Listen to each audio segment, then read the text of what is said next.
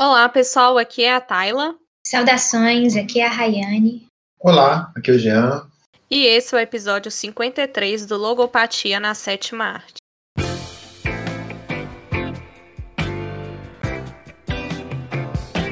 O filme que vamos discutir hoje é A Excêntrica Família de Antônia, de 1995, filme holandês, escrito e dirigido por Marlene Gorris. Ele conta a história de Antônia, que retorna à sua cidade natal após a Segunda Guerra Mundial, acompanhada da sua filha. O filme recebeu 10 nomeações no ramo do cinema e ganhou oito, sendo um deles o Oscar de melhor filme estrangeiro em 1996. A gente vai começar nossas primeiras impressões sobre o filme e esse filme foi uma indicação da Rayane, então eu vou pedir para a Rayane começar a falar aí sobre o filme e por que ela quis trazer esse filme aqui hoje para o debate.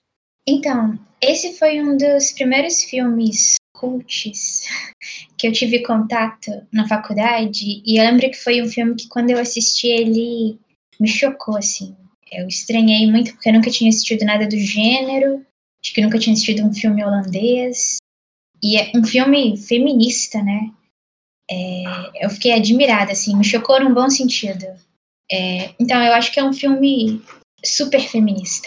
Assim, a começar pela direção e roteiro ser de uma mulher, o título do longa levar o nome de uma mulher, Antônia, e a história de um matriarcado, né? Quem lidera a família ali, que, que não é uma família só de laços sanguíneos, é, é são pessoas que se reúnem constituem essa família. É, quem lidera, quem tem autoridade ali na família, a autoridade maior é a Antônia, que é uma mulher. E, e além disso, as personagens principais são mulheres, e são mulheres fortes independentes. E, e, ainda que o filme mostre uma opressão às mulheres, né, a gente tem casos de estupro, de discriminação, ainda assim são mulheres que enfrentam tudo isso e que são fortes e independentes. Então, é um filme que, que eu gostei muito de ter assistido por conta disso. E ao mesmo tempo, eu confesso que assim, que quando eu sugeri, eu pensei, ah, eu gosto muito desse filme, vamos comentar. Mas aí, é, pensando hoje o que, que eu ia falar aqui no podcast, eu me dei conta de que é um filme difícil de falar sobre, porque é um filme sobre tudo, sobre um pouco de tudo, e, e também acho que é um filme que não destaca nada. Ao contrário de outros filmes que a gente já debateu aqui no podcast, acho que não é um filme que você vai falar assim, o tema central do filme é. Porque é um filme, eu diria, sobre a vida. É, sobre nascimentos e mortes, que pode representar inícios e fins, mas são fins que nunca são fins nunca definitivos, porque a vida continua, nas palavras do próprio filme, a vida quer viver, ou como o filme acaba, né? É, não, se não se conclui nada, pois nada se conclui de fato.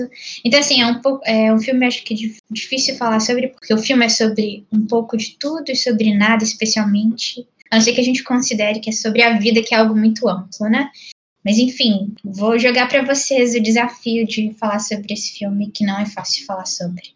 Bom, o filme. A Rayane tá é, ela tá dizendo que o filme. Ela começou, né? Depois eu acho que ela, ela se completou, ela deu sequência ao raciocínio.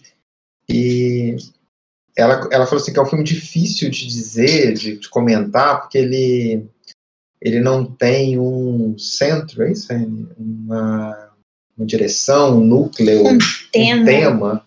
Mas depois ela se, ela se completou e eu acho que ela chegou nesse ponto que eu tenho convergência com ela, que é o seguinte: esse filme ele retrata aquele pequeno trecho que é entre o nascimento e a morte.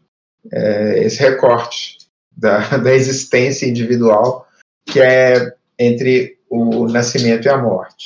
O filme ele não começa com nenhum nascimento, ele começa com uma morte e vai terminar com outra morte.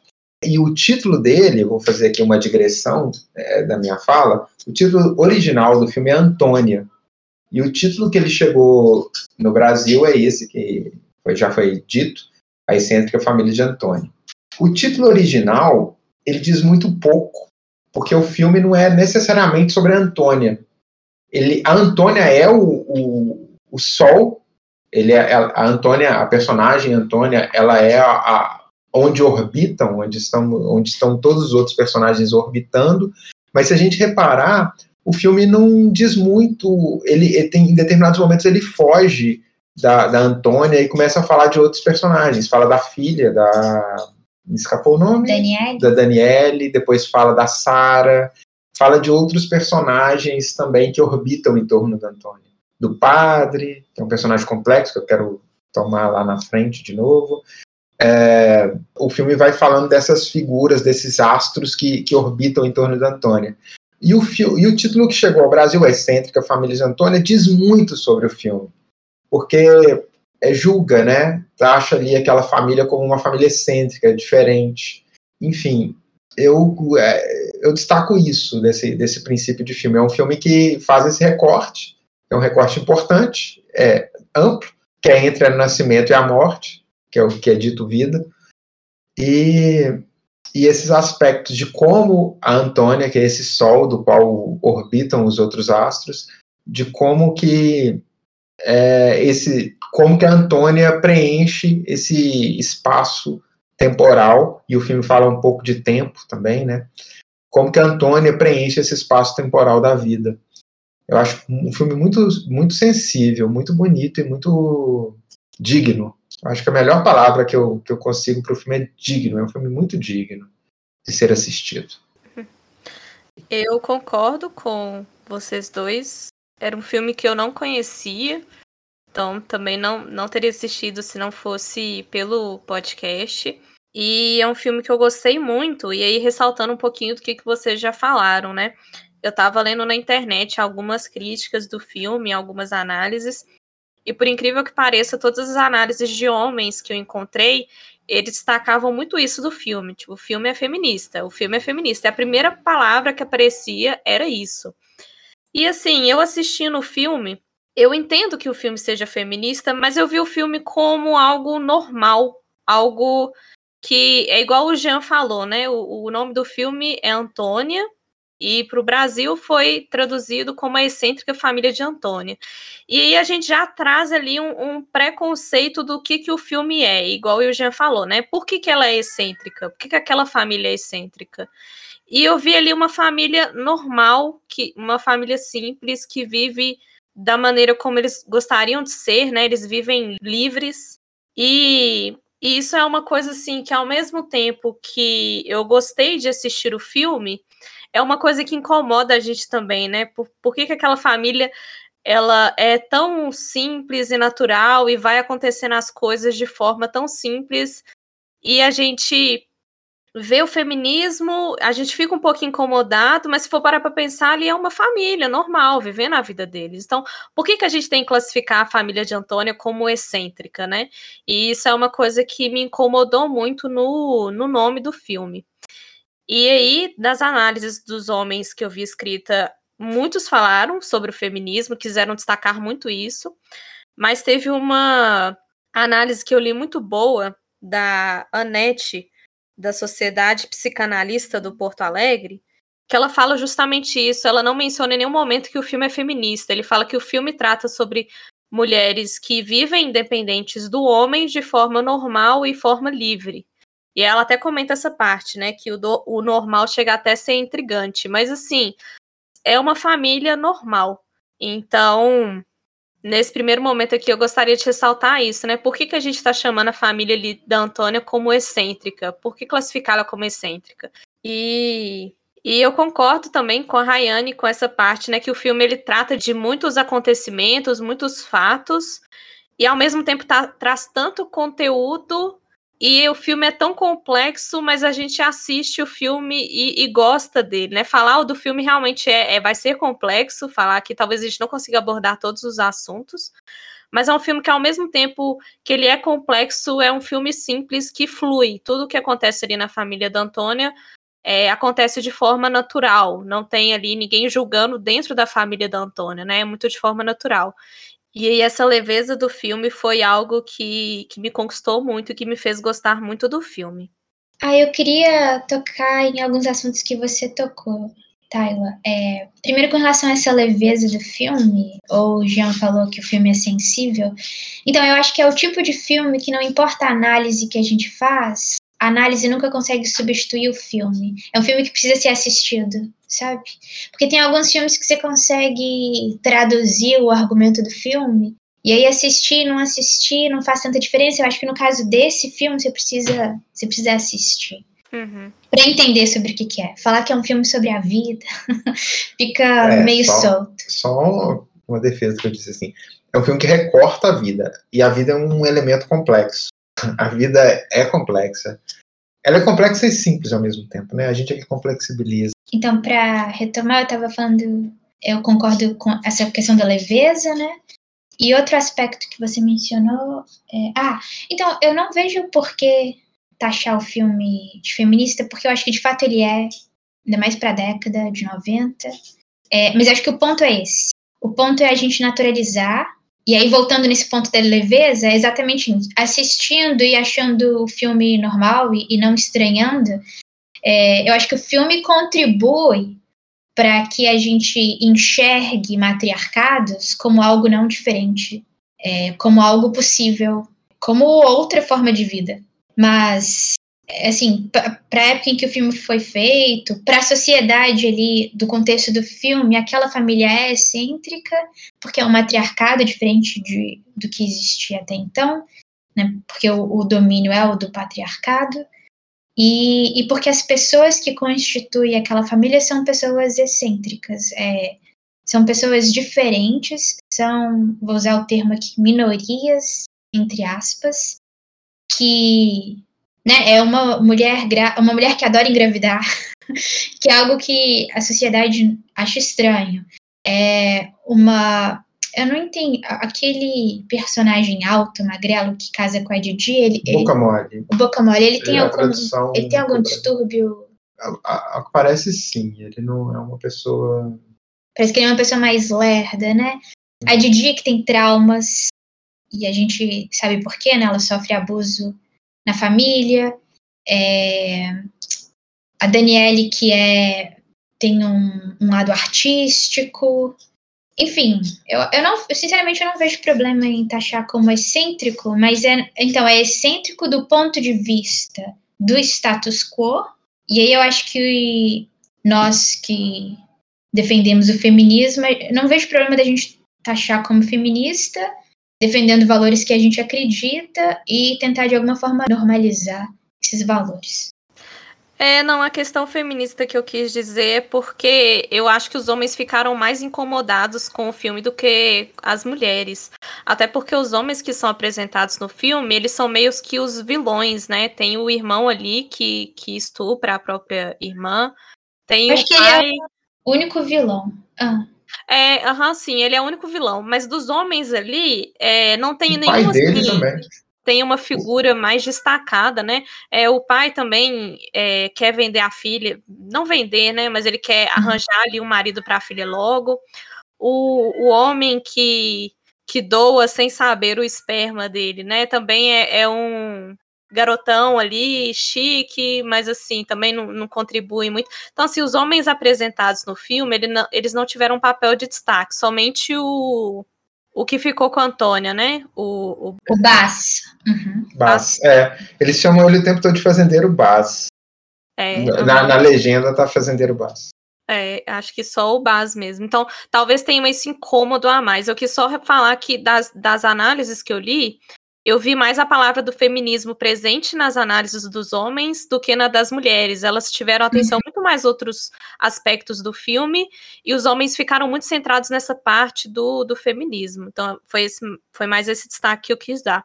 E sobre o nome do filme, eu acredito assim que se a gente chama um filme de A Excêntrica Família de Antônia, você já vai com um preconceito ao ver o filme, que é uma família diferente. Talvez se o filme chamasse só Família de Antônia, não ia trazer ali nenhum significado an an antes de assistir o filme, para eu já assisti-lo entendendo que, conforme a nomenclatura do Brasil, aquela família é excêntrica. Então, talvez se eu não trouxesse esse significado antes, Uhum. eu conseguiria assistir o filme da família de Antônia e ver ali a família de Antônia e analisar sobre ela, mas não pré-classificá-la, entendeu? Foi mais nesse sentido mesmo. É, entendi e concordo. É, é isso que eu, que eu, que eu imaginei. Eu, eu passei, é, eu acho que é a terceira vez que eu assisto esse filme. E dessa vez, agora, para o podcast, foi tentando pensar um título para o filme. E eu não consegui em nenhum momento chegar ao, ao título ideal. e agora era só tirar o excêntrica, de fato. Antônia. Antônia, então, é aquilo que eu falei antes. Eu acho que Antônia não, não diz muito sobre o filme, porque o filme, às vezes, se separa um pouco da Antônia. Ele deixa os outros personagens reinando na, na história. A própria história da. Mas da acho que Dani- não tem como negar que gira em torno dela. gira também. em torno. Mas em determinado momento, a história da Daniele, que é uma, uma criança é, pré, é, adotada, como é que é? Uma criança. Não é, ah, não é a Daniele, não. É a filha da Daniele que é prodígio. Ah, Ah, Sara. Tereza. a Tereza. Então, é, em determinado momento, a Tereza, a neta da, da Antônia, é uma história em si. Ela é uma história que se conta por si só, de uma criança superdotada, que É, mas aí, por exemplo, é, que eu acho que a gente pode chamar de matriarcado. Quando ela sofre abuso, o que, acontece? A mãe dela, a mãe da criança, a mãe da Teresa, entrega a arma para Antônia. É a Antônia que resolve a Isso. questão. Então, assim, ela é a autoridade da Uhum. família. sim, É tá. ela que lidera. Ok, mas então, embora tudo orbite em torno da Antônia, é, em determinados momentos a história se descola da, da, da figura da Antônia para falar dos, dos subnúcleos. Então, é um filme sobre a família da Antônia, que gira em torno. O próprio título, assim, se, se, ti- se, o, se o título fosse A Família de Antônia, você tem a Antônia e tem a família orbitando em torno. Então eu, eu, eu, eu gostei desse título que a Tayla deu pro filme, A Família de Antônia. Eu acho que diz muito sobre o filme, sem dizer pouco, que eu acho que é o nome Antônia. Assim, se, se, se a gente desse um título, para a gente dar um título de Antônia, ou de João, ou de Maria para um filme, o filme tinha que ser centrado, talvez, naquela figura. Mas Família de Antônia diz do que é a família de Antônia, sem deixar de falar de Antônia. Uhum. Eu, eu entendi o ponto de vocês. Mas aí, só para acrescentar algo, acho ótimo esse, essa opção de título também. A gente tá focado assim, em redefinir o título do filme, né? É. Mas uma característica dela, Antônia, é, é acolher as pessoas. Então eu também acho que não perde tanto porque ela tem essa característica, ela pautou a vida dela por acolher as pessoas e criar esses laços e, e cultivar essas amizades que, que, que a gente pode chamar aqui de família, né? Então, então também acho que não perde só o nome. E aí, falando um pouquinho mais da Antônia, igual a Rayane falou, ela é a presença ali de, de todos os, os personagens, né? Ela que é a presença dominante ali entre eles. E você vê um carinho muito forte dela com a filha, né? A Daniele. Inclusive, tem aquela cena do bar que ela entra no bar e ela convida a filha dela para entrar no bar, sendo que a Didi ela fica fora do bar, né? Como se as, as mulheres mais jovens não pudessem entrar, mas a Antônia trata a filha dela como uma igual. E tem um carinho ali muito grande pelas, pelas duas. E o que faz o filme ser tão simples, né? Passar essa ideia de ser um, um filme natural, um filme leve, é que a Antônia ela questiona o que cabe ser questionado e o que não cabe ser questionado, ela não entra no, no mérito da questão, né? Então a Daniele vira para ela e fala: Eu quero ter um filho. E ela pergunta: Você deseja ter um marido? Ela falou: Não, quero só o filho. E, e pronto, as duas vão e, né, e procuram ali um homem para poder ajudar a Daniele nessa questão. É, também tem a parte da Terese, que se mostra uma criança não normal, né? E, e a mãe leva ali pro dedo, dedo torto para ele poder ajudar a criança, né? Então, assim, a Antônia realmente está sempre presente ali no filme tem muito dessa parte da materni- maternidade que eu vi muito presente, do fato, por exemplo, né, da Daniele, ela gostar de ser mãe, querer ser mãe, e a Tereza ali não foi o caso, né? Ela não não quis o filho, né? Eu tive essa impressão, ela não queria a filha, mas, né, o, o Simon ali, que era o parceiro dela, estava querendo, ela foi levada ali pelas emoções e e, e, teve a criança, né? Mas de qualquer jeito, a Antônia tá sempre presente ali no relacionamento das filhas e como as coisas vão andando. Essa, essa primeira cena que você menciona, delas entrando no bar, é muito curiosa, porque ali o bar é um ambiente masculino, ela, ela entra com a filha sem, é, sem hesitar, e quando ela é questionada assim, ah, a filha prodígio voltou, e ela ainda solta uma ironia assim, que bom que você soube reconhecer. E quando o pai da Didi lá fica oferecendo os filhos para casar com a Daniele, a Daniele faz um bocejo assim. É então, assim, é, elas desafiam eles e o ambiente masculino o tempo inteiro, é muito bom. É, aí você, a gente mencionou que o filme é sensível, leve, e assim, não, não que ele não aborde temas pesados, né, como opressão feminina, estupro, uhum, uhum. morte, suicídio, é, mas também mostra o, é, momentos bons. Então, assim, voltando, é um filme sobre um pouco de tudo que torna, torna ele fluido. É, mas o que você tinha mencionado por último, da maternidade, que ela não queria ter a filha? Ah, isso, de que a, a, as decisões das pessoas, por mais que elas possam causar algum tipo de estranhamento para a sociedade, elas não são questionadas. Então, quando a Daniele opta por ter filho, a mãe pergunta se ela quer um marido junto, ela diz que não e pronto. Não tem um questionamento assim, mas se você vai criar sozinha, quem vai sustentar, ou coisas do tipo que a gente poderia ouvir. Ou quando a. Ah, quando a Therese menciona que ela está pensando em ter um filho, Aí as pessoas se posicionam assim, né, na mesa lá de jantar, de almoço, elas falam. Parte delas diz, vai, tem, tem, tem. Não, essa parte. Outros dizem, não, não, não. E ela diz, eu vou pensar. Ela decide ter, mas ela não é questionada ah, por tá. ter ou por. É.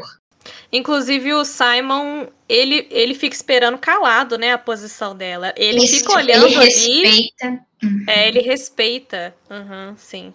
É, quando ela diz que ela não quer casar com ele, com Simon, porque ela quer se entregar à matemática, à música, ele não questiona. Então, assim, é muito legal que essas mulheres, elas tomam as decisões e elas não são questionadas. Tem, nesse contexto que vocês estão mencionando, a, a própria, a própria cena, que eu acho que é uma cena tão, tão bonita, que é quando o Bass, ele vai se oferecer para Antônia, ela fala, é, eu, não, eu, não, eu não preciso de um marido. É, casar pra quê? É, é, é, ele diz: é, os meus filhos precisam de uma mãe. Ele fala, eu não preciso, ela fala, eu não preciso de filhos. E daí depois ele vai atrás dela, mesmo assim, né? Ela fala assim, ele aceita as condições que estão sendo postas e ele junta os filhos em escadinha e vão até a fazenda, até o, a, a habitação, até o, a propriedade da, da Antônia. Aí depois que a que, a, que o Baz aceita toda, toda a circunstância de, de ter uma amizade, de ir fundando toda a relação dentro de uma amizade, e não dentro dos fundamentos do homem é, oferecer algo para a mulher e ela se colocar debaixo do guarda-chuva dele, é, eles constroem uma relação. E aí, daí, depois de tudo isso, ela, a Antônia procura ele e diz: Eu te dou tudo, todo o resto, menos a mão. É, e eles estão caminhando, ele tenta segurar a mão dela, simbolicamente, ela tira a mão. E ele, eles constroem lá um, uma, uma espécie de ninho de amor, né? Que no, o encontro não será na casa dela, não será na casa dele. Será numa, num lugar onde seja é, ímpar, né? Seja deles, e não social, não da sociedade, não da família, mas um lugar muito particular e privado. Acho essa cena, dentro desse contexto, bem emblemática. Eu acho que um receio ali dela era dela amar e com isso ganhar algum, algum tipo de fraqueza sobre ele, porque, né, por essa questão mais tradicional de mulher ser submissa ao homem enquanto os dois estão juntos. Então, acho que por isso que ela não dava, não deu a mão dela, né, para não correr o risco, vamos dizer assim, de se apaixonar mais por ele e talvez ficar dependente dele em algum aspecto, que era uma coisa que realmente ela não desejava. Mas aí você tá falando que ela tá suprimindo desejos. E eu já acho que é o contrário, porque ela justifica procurar ele porque ela fala assim que ela tá sentindo falta do sexo. Uhum. E eu acho que uma coisa que está presente no filme é esse controle do corpo. Ela sabe o dia que ela vai morrer. A Danielle também tem um controle do corpo dela. Ela faz, ela tem, faz sexo com o um homem porque ela quer procriar. E depois ela decide que ela vai fazer sexo com mulheres. Então tem, um, tem uma coisa yeah. de controle do corpo que tem a ver com essa independência feminina. E eu acho então que a Antônia procura o bar que ela precisa, ela quer fazer sexo. É, mas ela não quer nada além disso. E ela determina a frequência, vai ser uma vez por semana. Não, ele fala depois que pode ser quando quiserem. Eu, eu, eu, ele pede mais. então, teve hora que eu pensei que ele estava pedindo mais, teve hora que eu pedi, que eu, que eu achei que ele estava pedindo menos. Do tipo, uma vez por semana, talvez eu queira uma. É, talvez queiramos uma vez por semana, talvez não. Então vamos deixar isso para quando quiser. Fica assim. é. Agora, a, a Tereza ela também tem esse controle, né? Quando ela está procurando um parceiro ideal, ela, tão intelectual quanto, tão intelectualizado quanto ela, ela também tem isso, né? Ela vai à caça, ela vai ao bar, que é também um espaço masculino, é, permanece como um espaço masculino. Ela encontra os homens, ela conversa dela e até que ela entende que o corpo e a mente são duas esferas diferentes e ela ela, ela não tá... encontra a mesma satisfação a mesma com os prazeres do... do corpo. Isso, com... ela não consegue encaixar e aí ela ela pensa mais no sentimental, ela vai ela acaba permanecendo, estabelecendo uma relação com o Simon, que não tem o intelecto dela, mas tem a afetividade por ela.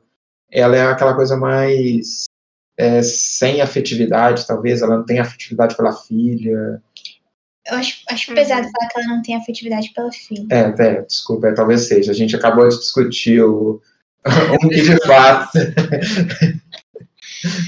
É, mas é, mas... Tem, tem algumas cenas que mostra isso, né? Igual quando a criança machuca no balanço, que ela vê que o Simon tá indo lá ajudar a criança, ela volta e continua lendo o texto dela normal, né? Eu acho que ali o primeiro desejo dela não era de ter a criança, ela toma essa decisão de ter a criança, e pelo que eu interpretei ali, ela percebe depois que não era exatamente o que ela gostaria de ter feito.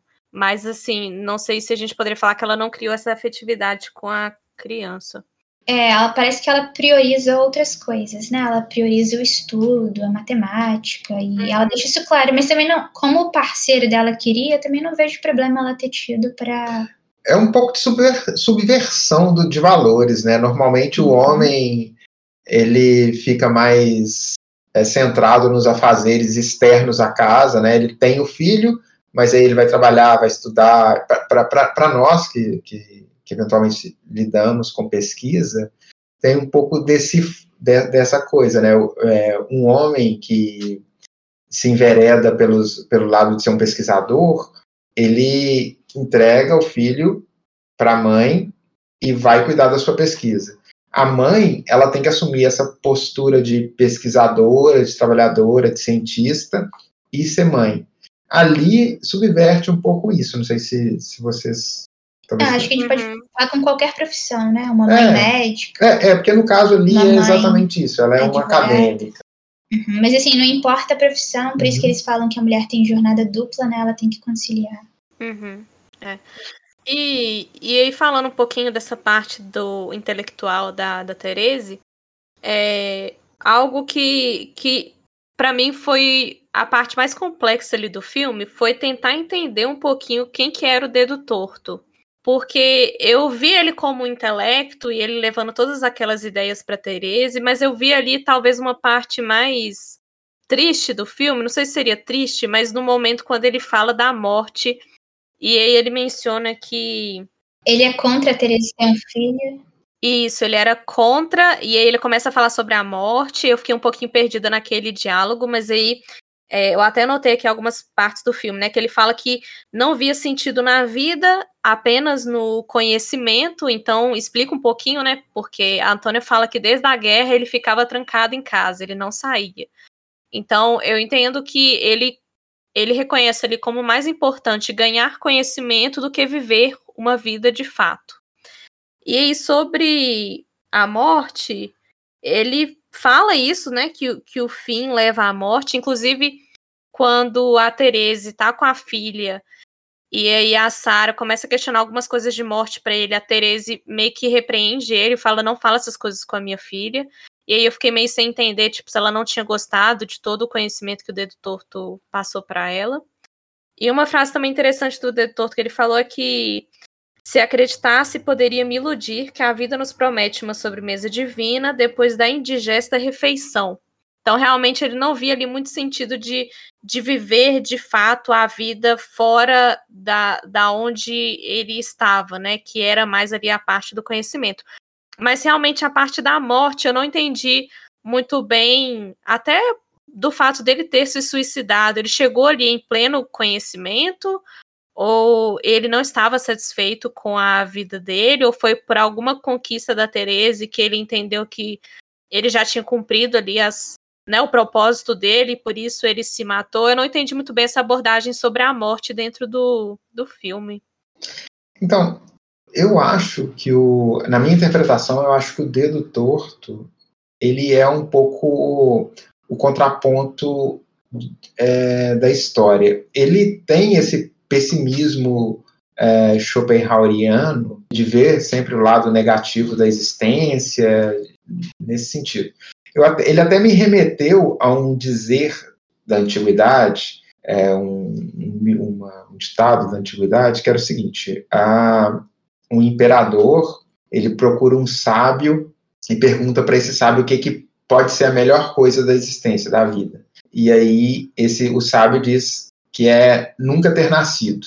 E aí a consequência disso, bom, o, o imperador pergunta de novo assim, bom, já que eu não consegui evitar esse essa melhor esse ponto, qual que seria a segunda melhor coisa da existência, da vida? Aí o sábio responde que é assim que tomar conhecimento disso, deixar de existir imediatamente, que é cometer o suicídio. Então, assim, é, é, é um, um custo muito grande você, assumir esse ponto. O, o, dedo torto, e justamente por, pelo fato dele não sair de casa desde o final da guerra, que é um, e da Segunda Guerra, que é o, o fato extremo do século XX, que, que, que talvez, do, do, de toda a história da humanidade, me exacerbando, talvez, em afirmar isso, é, é ele reconhecer a miséria humana nessa, nessa que é a Segunda Guerra Mundial. E aí ele é um, um pouco desse contraponto geral da história do filme, que é a, uma história, um recorte entre o nascer e o morrer. Como eu disse na, na, minha primeira fala, o filme não mostra, o filme não começa com o nascimento, mas ele tem muitos nascimentos ao longo do, do filme. Ele tem muita, muita, muitas crianças vêm ao mundo ao longo do filme e algumas pessoas morrem também. Isso é um ponto muito fulcral, é muito marcante, muito é, importante dentro do filme. E o, o, o dedo torto ele, ele aponta para essas negatividades da existência talvez a Antônia, a personagem que dá o nome ao título original do filme, ela seja o contraponto porque ela recebe muita coisa, ela aceita muita coisa, ela julga muito pouco. E na medida que ela recebe, aceita e vive muito naturalmente tudo, ela talvez torne a vida mais, mais leve, porque ela não está se colocando em situações é, questionáveis ou questionando muito a existência. Eu ia só acrescentar que você falou que o filme não começa com o nascimento. Não, pelo contrário, o filme começa com uma morte, né? Com a morte da mãe e a mãe caducando. E a própria morte da, da a mãe Antônia, da né? Da, a mãe da Antônia, a morte Isso. de fato, e, e a mãe da Antônia está no último dia de vida. Daí é. o filme começa com esse último momento da Antônia, depois passa por toda a história e depois volta para esse momento. Então o filme começa com mortes. Ele começa com duas mortes e vai terminar com a morte derradeira, que é a morte da Antônia. E com o fim da Segunda Guerra Mundial, que é um fim que e a mensagem todo fim pode produzir para citar Hannah Arendt é um novo começo. É, então eu acho que a Antônia, eu, eu, eu, li o personagem do Dedo Torto muito segundo o que o Jean está falando. Que ao contrário da Antônia, ele, ele se apegou às mazelas do mundo, às tristezas, que são coisas que a Antônia não nega. Mas a Antônia também vê os prazeres é, da vida, as coisas boas da vida, e os simples prazeres que é confraternizar com os amigos e as pessoas queridas, Né? Parece que era muito frequente aqueles almoços ao ar livre. Então, então o dedutor tu não sai de casa.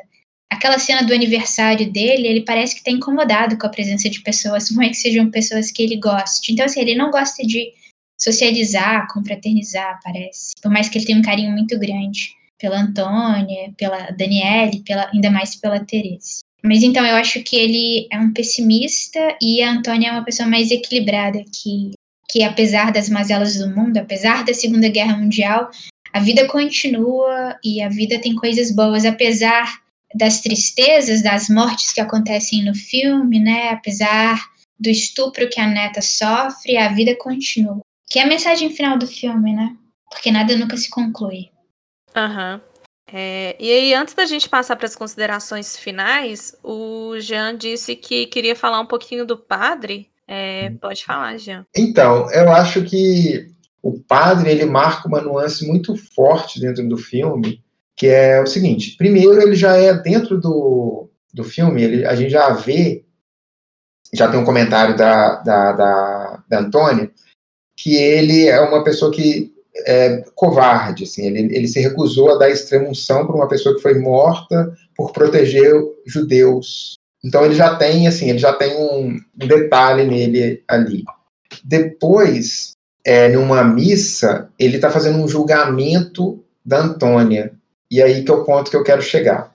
A reviravolta desse julgamento moral que o padre está fazendo dela, da Antônia, é quando a Antônia, através do Bas, descobre que o, o padre ele foge um pouco dos parâmetros sacerdotais, né? Ele para ele tá, enfim, a Antônia pega ele cometendo um estupro. Ele tá ele tá cometendo um estupro na numa paroquiana dentro da do confessionário. Então, aquilo ali é muito sério. É um assédio. Não, ele, ela tá chorando. Uhum, ele, tá, tá ele tá debaixo da saia dela e ela tá Sim. tá chorando. A gente, eu até assim, se fosse dentro de uma outra narrativa, ela poder, poderia estar tá chorando porque ela ama o padre e não pode ter o padre, mas o padre termina o. A, ele pede a saída da igreja, tem um termo técnico, por isso que me fugiu agora, tá? É, ele sai da. Ele, ele, ele abandona o, a batina e ele não fica com essa mulher específica. Ele, e a Antônia recebe, o recebe de forma é, fraternal no, no, meio dela. De qualquer forma, aquilo ali é um estupro. E é isso, isso é bastante complexo dentro do filme, porque tem outro estupro, que é o da, o da Tereza. E o da Didi também. E o da Didi, o da Didi já está acontecendo. Ela, o da Didi aconteceu previamente, né, antes dessa cena do padre. É o Pete. O Pete. É o que estupra ele, estupra, ele já abusava sexualmente da, da irmã e estupra a Tereza. É, e isso é sério, porque o, fato assim, o fato é que a própria Antônia, ela não mata, ela pega uma arma, como a Rayane mencionou, a, a Daniela entrega a arma para Antônia, e ela como a matriarca da família vai atrás do, do Pete, e a gente fica esperando que ela vai matar o Pete. Ela não mata ela roga pragas, ela deseja o mal, ela fala tudo de ruim que vai acontecer com ele se ele não for embora dali, ele acaba morrendo na sequência, depois sofreu um, agressões, mas ela não mata. É, ela não mata porque ela sabe que matar ali não vai devolver, não vai desestuprar a neta dela, para criar um neologismo aqui. Mas, então, assim, tem meio que o, a justiça de Polemarco aí, que é aos meus amigos, no caso o padre, bens, ela colhe, aos meus inimigos o mal. É, de qualquer forma, é uma coisa que eu, pelo menos, achei mal resolvida no filme, porque o que o padre comete é um estupro. A gente não equaciona isso ali. E aí ele é a figura é, bem problemática. E depois ele vai se resolver no filme é, com 12 filhos. O 13 terceiro morre junto com a mãe, e aí a, a mensagem que dá é, é, o padre indo embora com seus 12 apóstolos. É complexo. Não sei. Sinceramente, eu não sei se é uma própria crítica à Igreja Católica naquele contexto. O filme é holandês, a Holanda é um, é um país majoritariamente que professa o protestantismo, mas isso não, não nega o que eu estou falando assim. Não sei se tem uma crítica à Igreja Católica. Eu acho que tem em outros momentos também. Por exemplo, quando ele vê as freiras, quando a Antônia, no, mais pro início do filme, vê as freiras, ela, ela zoa assim, uai, elas ainda não foram extintas. É, pode ser. E outras cenas também. É, tem a cena que o dedo torto fala que a religião é um problema porque cega as pessoas. Aham. Você lembra dessa cena? Lembro.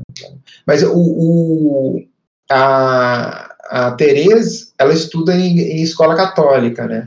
E a, e a Antônia, com a família, frequenta a igreja. Igreja católica. Então, assim, eu, enfim, eu só achei que a figura do padre, eu acho que ela é uma figura complexa, dentro desse contexto complexo que é do abuso sexual. É, que ele, ele, ao contrário do, de outras, que, é, ele é aceito dentro do seio fraterno da Antônia. Mas será que a gente não pode pensar que a Antônia, que é uma mulher muito sábia, né? Ela tem esse valor cristão que é o do perdão, porque ela pode ter perdoado o padre que se redime, mas o Pete é uma pessoa que não se curva, né? Ele, ele, ele não, ele é uma pessoa que a gente vê assim que, que não aprende. Ele estuprou duas mulheres ali do filme e tem uma postura de, né? Ele desaparece e depois aparece quando o pai morre para conseguir a herança. Então assim, ele é um vilão.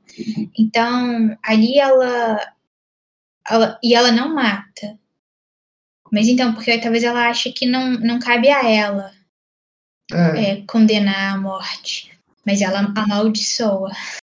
E acaba que ele morre. Ele morre afogado, uma das pragas que ela roga. A, afogado, sim, né? Assassinado é, pelo próprio irmão. Mas ela, uma das que ela roga é se ele, a água que ele beber. É, enfim, ele acaba morrendo de uma dessas pragas que ela roga sobre ele. Enfim, mas o padre ele transpassa dentro, isso aí que é uma questão do filme, viu? Só pra... Mas ele muda de postura, você não acha que é. E... Mas eu acho que o estuprador é o mal. Não existe estuprador bom. Mas ele muda de postura porque ele julga ela primeiro, né? Ele julga a Danielle de estar grávida e não estar com um homem por perto. Uhum. E aí por isso que ela encontra eles, né, lá na igreja e o acusa. E aí por isso que ele vai mudar um pouco a atitude dele. Mas talvez se isso não tivesse acontecido, ele não teria mudado, né? Então eu entendo um pouquinho do, do argumento do, do Jean, por que perdoar um e não perdoar o outro. O, a, a e é curioso porque ele acaba com uma mulher que teve vários isso, filhos, né? Isso, ela e é, não tem marido. É, é. O que é uma ironia do destino. É. Os doze discípulos. Uhum, é. Pelo menos na legenda colocou doze discípulos. Doze discípulos. Mas então, eu acho que talvez seja consistente com essa postura da Antônia de não julgar os outros, não atirar pedras sabe? Ela, ela acolhe todo mundo que bate ali na porta da casa dela e, foi ele que procurou ela. Sim, pode ser. Mas é porque eu tenho, assim, é, é, não existe estuprador bom. Isso é fato. Uhum. Mas é, eu também acho que não existe. Porque é, tem a cultura do estupro, mais do que estupradores, a gente tem uma cultura do estupro que forma estupradores. Então, se a gente muda a cultura, se a gente passa a cultivar outros valores, essas pessoas que seriam estupradoras é, é, podem ter outra postura, sabe? Acho que tem, é, é uma coisa mais estrutural do que assim, nasceu estuprador, nasceu mal. Claro, você tem umas exceções, como é o caso do Pete, parece, que é uma pessoa que talvez não tenha redenção, mas o, o padre, assim, só pelo fato é, dele ser padre, ele, ele, ele cometeu erros graves, mas ele parece que ele né, muda, muda de vida. E aí o porquê não perdoar e, e perdoar não é esquecer. Tá. Arentiano. Eu só tenho pavor. Acho que não existe. Eu repito, não existe parador. É. E aí a gente pode partir para as nossas considerações finais. Eu vou começar. É, realmente é um filme à frente da sua época. Eu acho que se eu tivesse assistido ele antes, eu não teria gostado tanto quanto eu gostei agora. É, o, algo que eu gostaria de ressaltar, que não foi muito discutido aqui hoje, mas que vale a menção, é a Daniele e o seu caso com outra mulher, o que também é algo abordado no filme de forma sutil, sem questionamentos, porque da maioria dos filmes que eu que eu assisto e que eu vejo essa temática sendo levantada é muito de julgamento ou então foca muito na história da mulher e, e a sua própria compreensão, né, de quem que de quem que ela é, e aí parte muito do julgamento dos outros, mas esse filme trouxe esse assunto de forma leve. Então a gente consegue ver a Danielle se aproximando ali de, de outra mulher, as duas criam uma relação afetiva, e o mais bonito é que naquela cena que aparece várias pessoas tendo relações sexuais, elas estão ali no meio das relações e são tratadas de igual para igual. Então, é como qualquer outra relação que estava tendo ali no meio, né? E isso, para mim, é muito importante um filme trazer esse debate. Então, quando traz esse tema, nem sempre ele precisa ser tratado como um tema principal para ser importante ter esse tema no filme. É, então, eu gosto muito do, do filme, com certeza vou assistir outras vezes, ou então recomendar para outras pessoas. E a minha única crítica aqui que eu deixo sobre o filme é que eu entendo do, dos produtores quererem manter sempre os mesmos atores né, e atrizes que estão ali atuando. Mas realmente, assim, passam 20 anos e as pessoas continuam as mesmas, né? Inclusive, o cabelo ali nascia um cabelinho grisalho, durante 10 anos nasceu um cabelinho só grisalho. Então, assim, é, a maquiagem poderia ter sido um pouco melhor utilizada ali para poder retratar. Só na cena final que realmente a maquiagem ela diz um pouco mais do quanto de tempo que passou. Mas ali a Daniele tendo a filha e tendo a neta, assim, pecou para mim em questões de, de demonstrar pela face das pessoas o quanto de tempo que, que já passou, né? Então, é, essa é a minha única crítica aí do, do filme. É, eu acho que é um filme muito bonito. E o que, o que não significa que é um filme que só trata de aspectos bonitos da vida. Traz esses aspectos feios, horrorosos, mas a mensagem do filme é que a vida precisa continuar, a vida quer viver, ela acha um caminho. Então, é, esse, é, sobre esse fluxo contínuo da vida, né? Mesmo aí lembrando que o filme se passa é, se passam quatro gerações ali ao longo do filme.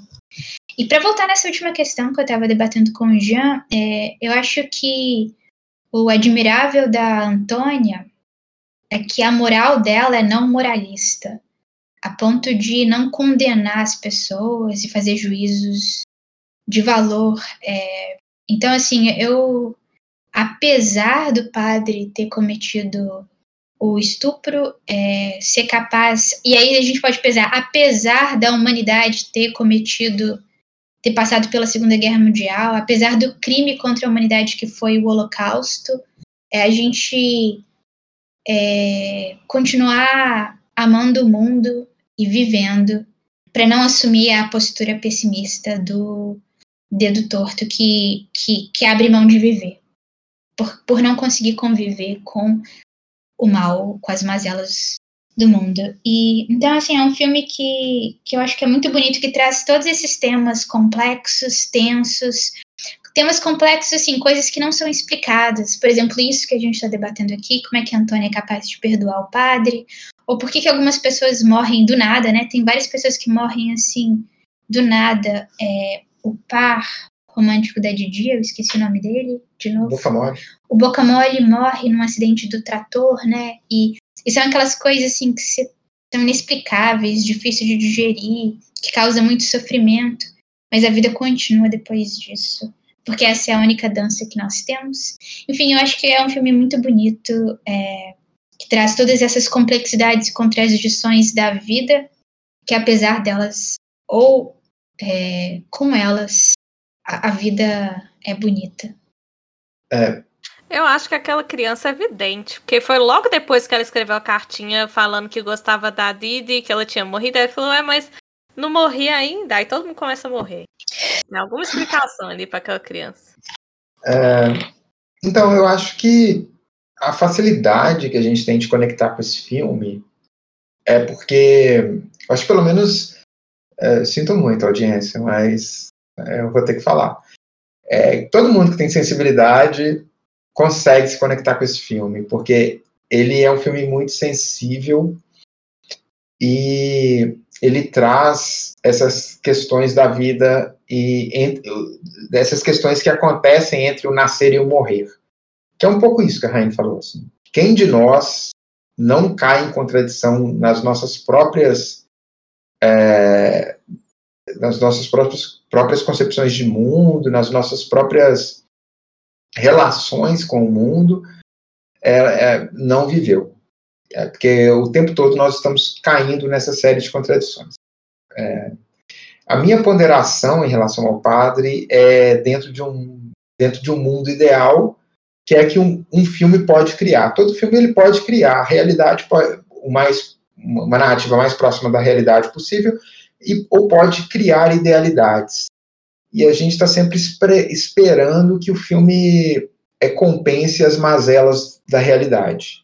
E talvez seja isso que o, o filme A Excêntrica Família de Antônia, ou a, o filme Antônia, ou o filme A Família de Antônia, não fez, que foi criar, é, compensar as mazelas do mundo. Ele sempre ele fez um retrato do que a gente vive dentro daquela, daquela comunidade bem restrita. E é isso, é um filme que está o tempo todo falando de morte, de nascer e viver, de vida e morte. Até o, o fato do padre, né, que é o personagem que a gente acaba destacando mais, talvez mais que deveríamos, ele fala ali que quando ele sai da. ele abandona a batina, a, a igreja fala muito de morte, o que não lhe permitiria viver a vida. É, mas é isso, né? A gente está sempre nesse limite, a gente está sempre fazendo, é, é, tendo esse olhar sobre a nossa existência mediada por essas relações entre estar vivo e estar morto. O que que a gente, para onde nós vamos e como nós vamos é, ser ou deixar de ser depois que a nossa existência encontrar o ponto final. E aí a gente vive dentro desse, desse recorte entre o nosso nascer e o morrer. E o filme fala sobre isso. Fala sobre isso o tempo todo. Só para concluir mesmo, o, a chegada da Antônia, eu falei que o filme não traz um, um nascimento, mas como a Rayane disse, todo final, e ali é o final da Segunda Guerra Mundial, é um novo começo. E a, e a, e a Antônia com a Daniele está chegando naquela, naquela vila, naquela cidade novamente, para estabelecer um novo começo, um novo parâmetro de vida. E é isso que acontece ali, que, é, que acaba sendo a família de Antônia, esse novo começo, esse novo, essa nova forma de viver. É isso. Então, a gente termina por aqui a, a nossa discussão e aí a gente vai para o quiz. Hoje o quiz é da Rayane. E aí, Rayane, o que, que você trouxe para gente? Sim, eu trouxe uma música que eu vou tocar para vocês e vocês têm que me dizer qual é o filme. Ok.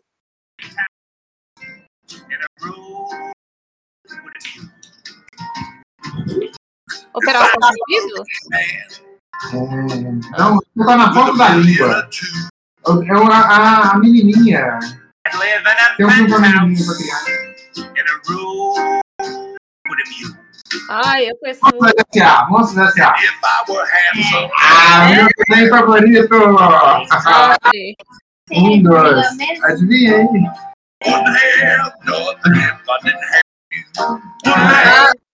Foi, foi. Eu sabia que era um filme mais infantil, assim, mas.